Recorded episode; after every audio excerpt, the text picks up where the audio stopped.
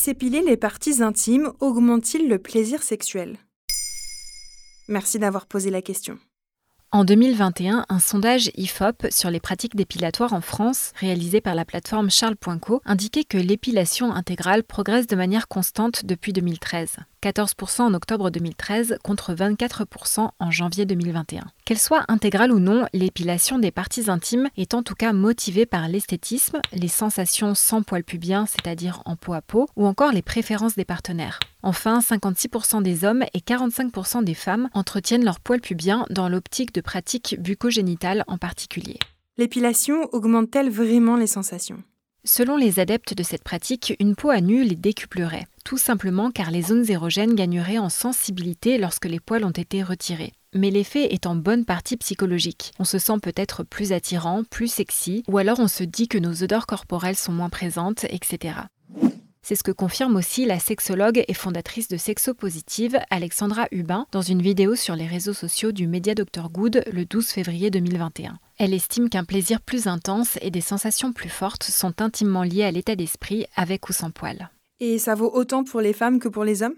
Oui, bien sûr, mais je ne t'apprends rien en précisant que l'épilation reste davantage l'apanage des femmes, étant liée aux injonctions édictates, à la mode ou encore à la culture porno. C'est pourquoi on trouve davantage d'informations relatives aux femmes. Par exemple, voici ce qu'indique aux médias Elle la psychologue et sexothérapeute Valérie Grumelin, autrice du livre Histoire d'orgasme en 26 destins intimes et sans tabou aux éditions Maxi Livre. Lorsqu'une femme est épilée intégralement, le plaisir est indéniablement intensifié et cela tient autant du psychologique que du physique. La peau du pubis sans poil est soumise à plus de contacts et l'hypersensibilité de la zone laisse place à des sensations plus fortes. Psychologiquement, la femme est dans une démarche préliminaire de préparation à l'accueil, c'est une sorte de seconde mise à nu qui l'incite à se donner encore plus. Y a-t-il des précautions à prendre si on s'épile le pubis? Oui, Alexandra Hubin évoque la question de la technique et de la fréquence d'épilation ou de rasage. Elles doivent être adaptées sous peine d'irritation, de démangeaison et même de cas de mycose ou de cystite.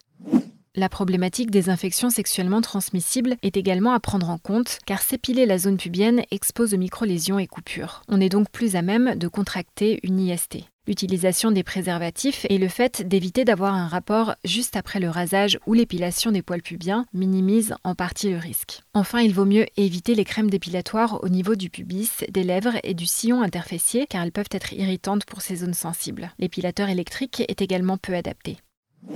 Le mieux est d'utiliser un rasoir neuf ou des bandes de cire neuves. Les gestes doivent alors être délicats en rasant ou en épilant dans le sens de la pousse du poil. La tondeuse, elle, est utile pour désépaissir la zone. Quelle que soit la méthode choisie, un gommage la veille et surtout une hydratation à l'huile ou avec une crème permettra de calmer les irritations.